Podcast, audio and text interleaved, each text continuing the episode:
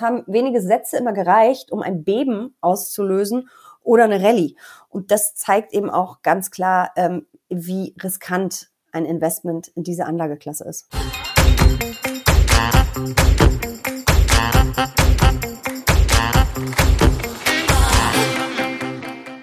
Hallo, liebe Zuhörerinnen und Zuhörer und willkommen zu einer neuen Folge Schwungmasse. Ich bin Maxi, ich arbeite bei der Initiative Finanzheldin und ich freue mich heute auf Jessica Schwarzer. Jessica ist Finanzjournalistin und eine echte Börsenexpertin und natürlich bei uns Finanzhelden auch kein unbekanntes Gesicht. Ich freue mich, dass du heute hier bist, Jessica. Hallo und willkommen.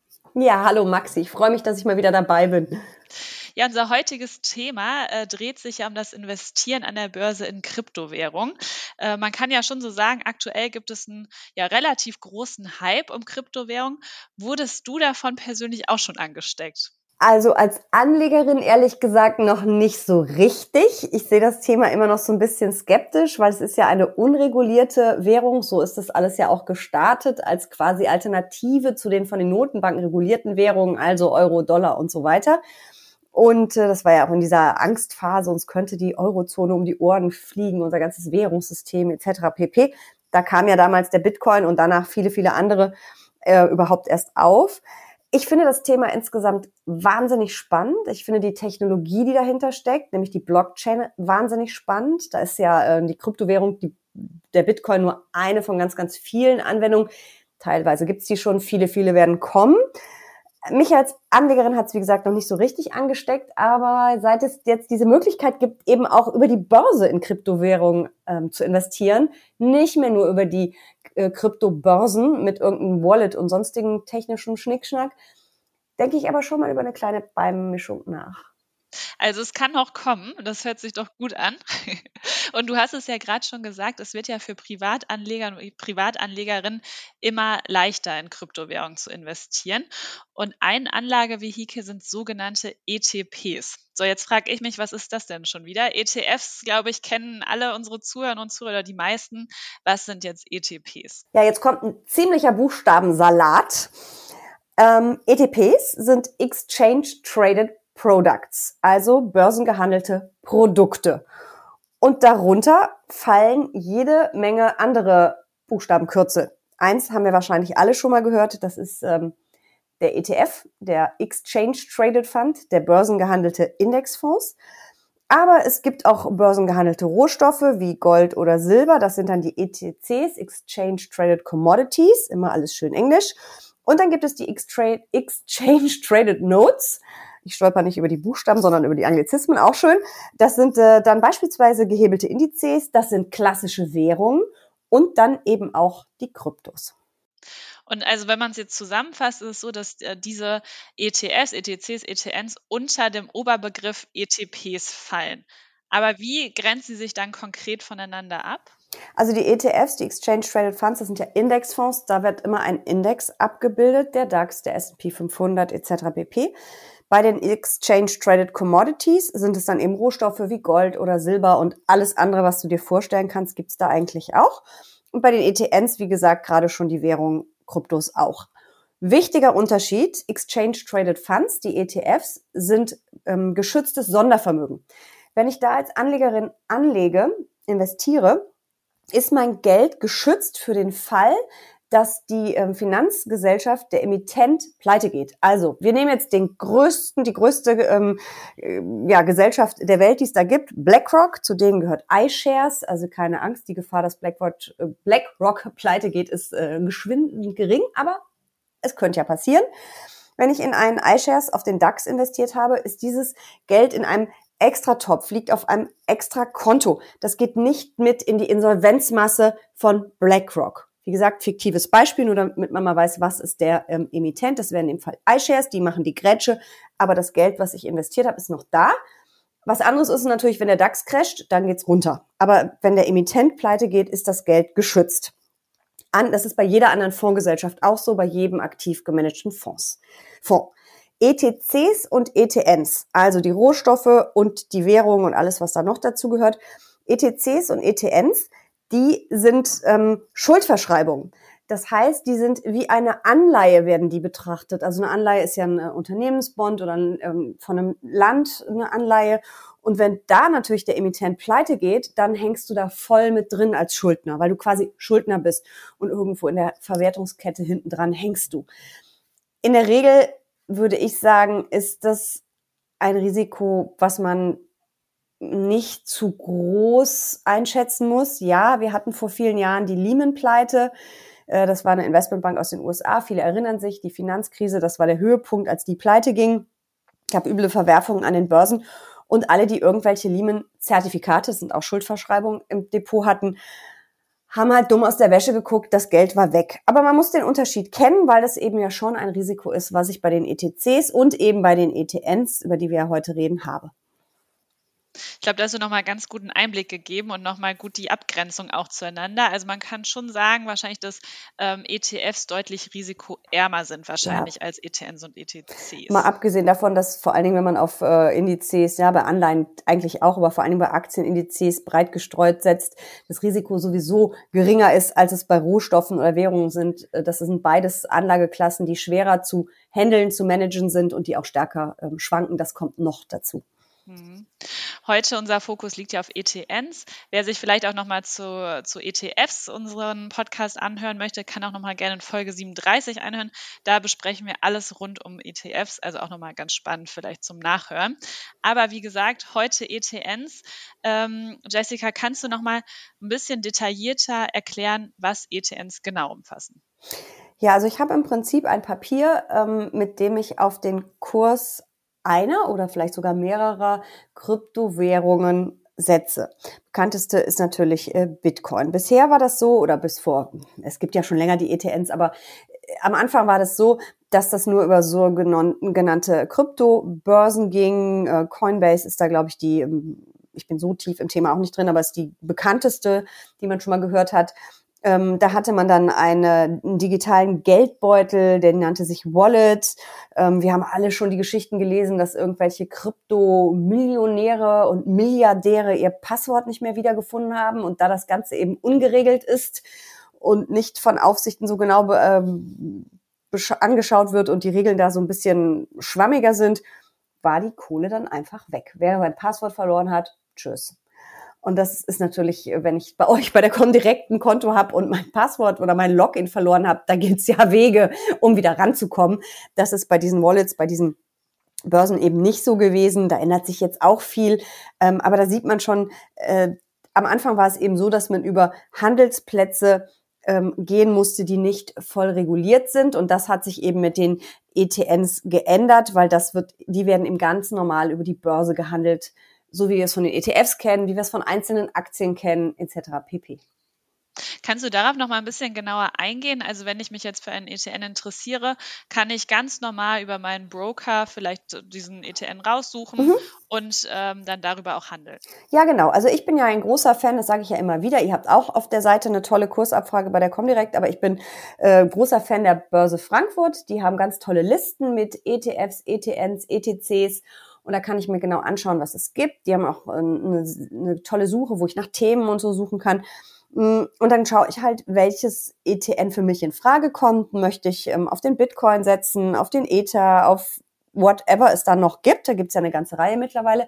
Ich habe heute gelesen ähm, im Handelsblatt, es gibt mittlerweile 10.000 Kryptowährungen.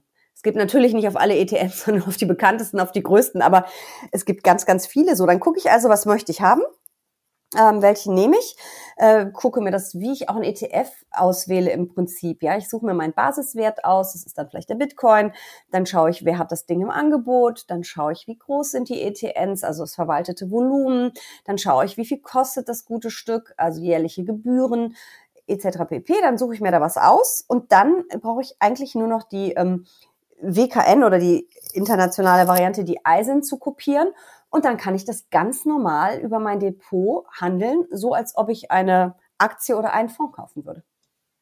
Und um das nochmal klarzustellen, jetzt ähm, ist es dann kein, keine Einzelkryptowährung, sondern ist sozusagen ein Korb an Kryptowährungen. Kann man sich das so vorstellen? Das gibt's auch. Also es gibt die einzelnen die Kryptowährung. Also du kannst wirklich nur auf den Bitcoin setzen, du kannst nur auf Ether setzen. Äh, was gibt's noch, was man vielleicht kennt? Äh, mm, Ripple kennt man, Dogecoin hat man vielleicht schon mal gehört. Mm, also du kannst auf einzelne setzen, aber es gibt eben auch Anbieter, äh, wie beispielsweise 21 äh, Shares, die Kryptokörbe anbieten. Und da gibt es zum Beispiel ein Papier, das heißt Crypto Basket. Ähm, da sind halt einige drin, einige Kryptowährungen. Ähm, Bitcoin ist auf 50 Prozent ähm, gedeckelt. Gedeckelt deshalb, weil diese Körbe werden nach Marktkapitalisierung zusammengesetzt, wie ja viele Aktienindizes auch. Also was das den meisten Wert hat, den größten Börsenwert. In dem Fall ist es nicht der Börsenwert, sondern der Kryptobörsenwert, hat das meiste Gewicht. Und da der Bitcoin wirklich alles dominiert und so gigantischen Anteil an, an allem hat, ist es in dem Fall gedeckelt und dann kommen noch ein paar andere dazu. Dann gibt es aber auch von 21 Shares Bitwise Select 10. Da sind 10, wie man schon erahnen kann, Kryptowährungen drin. Aber auch da ganz äh, klar Bitcoin mit sogar bis zu 80 Prozent gewichtet, weil das eben auch wieder nach der Marktkapitalisierung geht. Und deswegen ist auch so eine Sache bei diesen Kryptokörben, das hört sich immer nach Risikostreuung an, weil ich ja auf mehrere setze. Aber erstens, der Anteil von Bitcoin ist extrem und insgesamt kann man auch sagen, dass der Bitcoin, die Entwicklung des Bitcoins den kompletten Kryptomarkt extrem bestimmt. Also wenn der Bitcoin in die Knie geht, wirst du in der Regel keine andere Kryptowährung finden, die dann steigt. Das, der zieht immer alles mit, nach oben wie nach unten. Wenn wir jetzt noch mal einen Schritt zurückgehen, ähm, du hattest ja gerade gesagt, dass ähm, man über die normale, sage ich mal, Börse ähm, Kryptowährung handeln kann. Und es gab auch diesen Weg von früher ähm, über die sogenannte Kryptobörse. Ist das heutzutage auch noch möglich? Also kann ich darüber auch ganz normal handeln? Ja klar, da gibt es ganz, ganz viele. Wie schon genannt, Coinbase ist wahrscheinlich die, die ja, bekannteste. Ähm, es gibt aber noch ganz viele andere. Aber wie gesagt, es ist nicht voll reguliert. Das heißt, diese ganzen Nummer faire Preise, Angebot und Nachfrage bestimmen den Preis. Alles das, was wir von unserer Börse kennen, ähm, ist dann eben nicht unbedingt gewährleistet. Und wenn ich jetzt über ein ETN gehe, ein Exchange Traded Note, dann ist mein Kauf und Verkauf eben wirklich über einen geregelten Handelsplatz geregelten Handelsplatz. Mein Gott, schwieriges Wort. Schwieriges Wort heute. ja, heute, ganz schlimm. Nächste Mal reden wir wieder über den DAX, das kann ich wenigstens aus, aussprechen. Kommt auch bald. Ähm, also willst du schon ähm, sagen, dass wenn ich mich jetzt gerade erst für äh, Kryptowährungen interessiere, ein bisschen einlese, ähm, dass wenn man das über die normale Börse macht, dass es eher leichter ist? Ich würde sagen, ja, weil man muss sich nicht auch noch mit der ganzen Technik und wie funktioniert so eine Kryptobörse und was kostet das da und hin und her und äh, wie eröffne ich da überhaupt eine Wallet, also das ist ja dann quasi das, das Depot, der digitale Geldbeutel, sondern ich lasse es einfach in mein normales Depot ähm, reinlaufen, buche es da ein. Ich finde das für den Anfang ähm, sehr praktisch, sehr einfach. Es hat immer alles Vor- und Nachteile, keine Frage. Ähm, aber ich würde es so machen, ja. Und wenn wir uns jetzt mal unsere äh, Kryptokörbe anschauen, ich finde, das Wort kann man sich ganz gut merken, im Vergleich jetzt äh, zu, äh, zu Einzelwährungen, äh, für wen eignet sich jetzt was? Welcher Anlegertyp muss ich sein? Also insgesamt musst du ein sehr chancenorientierter, sehr risikoaffiner, sehr mutiger Anleger eine Anlegerin sein, wenn du überhaupt auf Kryptos setzt, weil die schwanken ja sehr, sehr stark im Kurs. Das ist ja eine sehr spekulative Anlageklasse. Ähm, wenn du auf den Korb setzt, hast du noch ein paar andere Kryptos als Beimischung zum Bitcoin. Aber wie gerade schon gesagt, der Bitcoin dominiert das Ding. Also kannst du eigentlich auch gleich einen Bitcoin nehmen. Ähm, ich finde natürlich Körper eigentlich von Seiten der Risikostreuung immer besser, aber der Bitcoin ist so übermächtig. Ähm, ja, muss man sich dann anschauen, vielleicht auf die Kosten achten, was man da äh, haben möchte. Ähm, klar, Risikostreuung immer besser als keine Risikostreuung, aber im Fall von ähm, Kryptowährungen muss man dann eben diese kleine Einschränkung machen, dass der Bitcoin eben wirklich alles dominiert. Und äh, welche Anbieter gibt es für ETNs? Oh, da gibt es verschiedene. Einige äh, kennen wir auch schon von den ähm, normalen, sag ich mal, ETFs. Also 21 Shares habe ich ja gerade schon genannt, die sind da recht stark. Äh, dann aber auch FunEgg oder Wisdom Tree. Also da gibt es äh, Namen, die wir, die uns auch so schon begegnet sind und die wir auch bei unseren Aktien- oder Anleihe-ETFs äh, dann schon mal wählen. Also muss man schon sagen, dass der Markt wirklich stark am Wachsen ist mhm. und man hier auch wirklich schon eine breite Auswahl hat ja. auch. Und äh, wenn ich jetzt so an das Thema Kosten denke, was kommt da ungefähr auf mich zu? Ähm, also der Handel mit den ETNs ist ähnlich wie mit den ETFs. Du hast Börsengebühren, du hast die Gebühren von deinem Broker. Ähm, was aber auffällt, ist, dass die, ähm, die jährlichen Kosten, die dieses ETN selber hat, die sind schon deutlich höher als beispielsweise bei einem Aktien-ETF. Also da habe ich äh, Beispiele gesehen, wo ein Bitcoin-ETN 2,5 Prozent im Jahr kostet oder eins auf äh, Ether, Ethereum 1,25 Prozent pro Jahr kostet. Also das ist schon ein bisschen mehr, äh, muss man halt bedenken. Aber ähm, wenn man glaubt, dass die Chancen von äh, Kryptos so hoch sind, und da reden wir ja gerne mal von zwei bis dreistelligen Prozent ähm,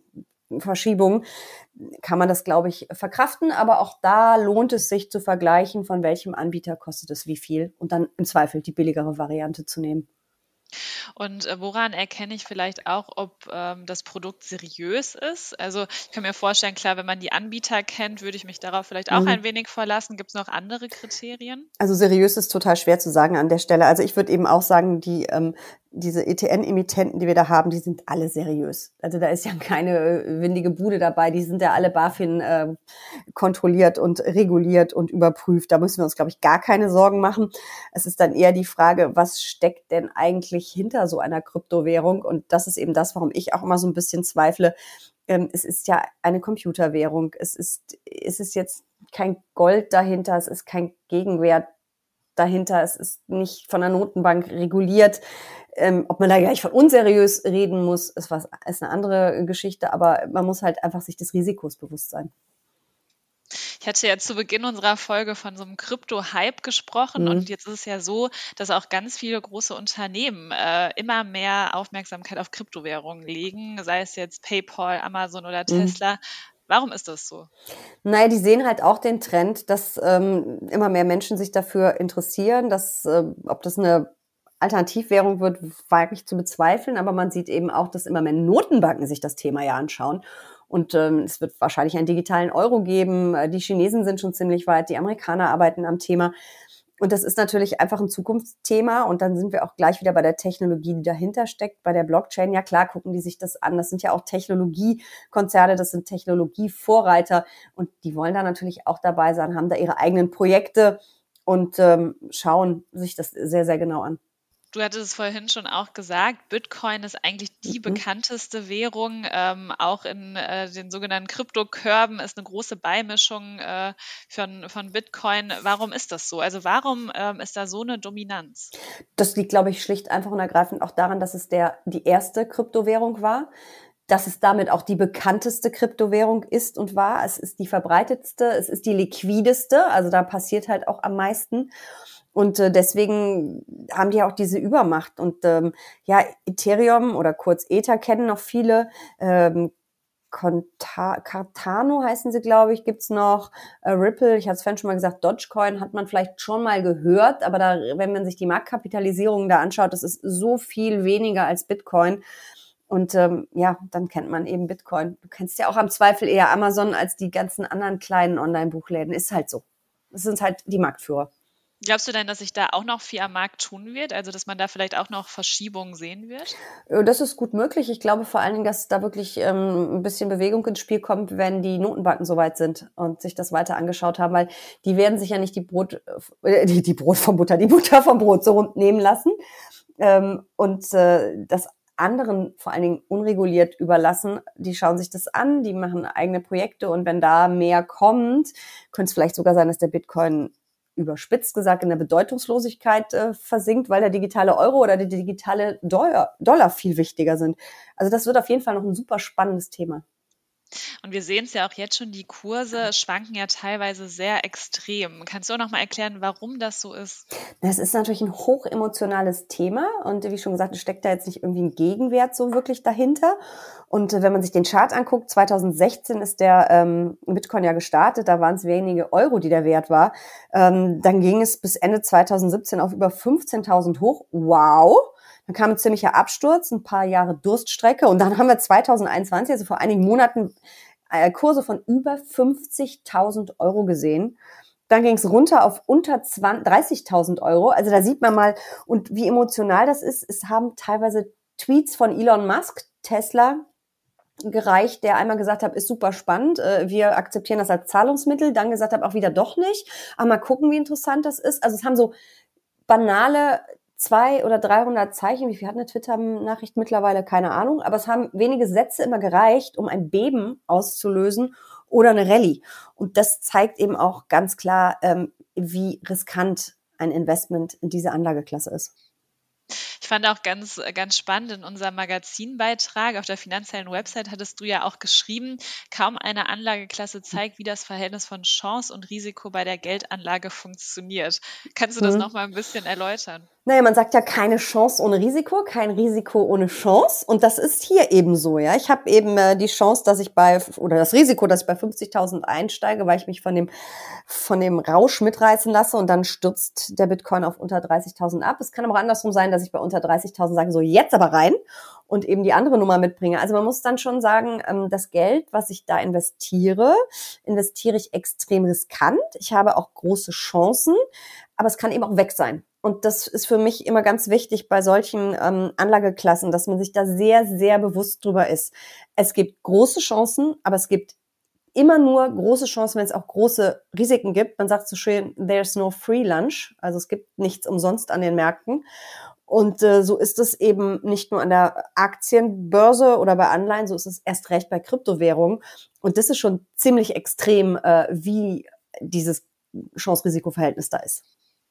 Jessica, hast du noch abschließend einen Tipp für unsere Zuhörerinnen und Zuhörer, die sich für Kryptowährung interessieren und vielleicht noch, ähm, ja, noch so ein bisschen Input brauchen, ähm, weil sie investieren möchten? Also es gibt super viele Infos und super viele Bücher mittlerweile über das Thema und Facebook-Gruppen und so weiter und so fort. Ähm, man sollte sich nicht von Gier und Panik mitreißen lassen, ganz wichtig, gerade bei so einer riskanten, aber eben auch chancenbehafteten äh, Anlageklasse. Man sollte es immer nur mit einem kleinen Teil seines Vermögens machen.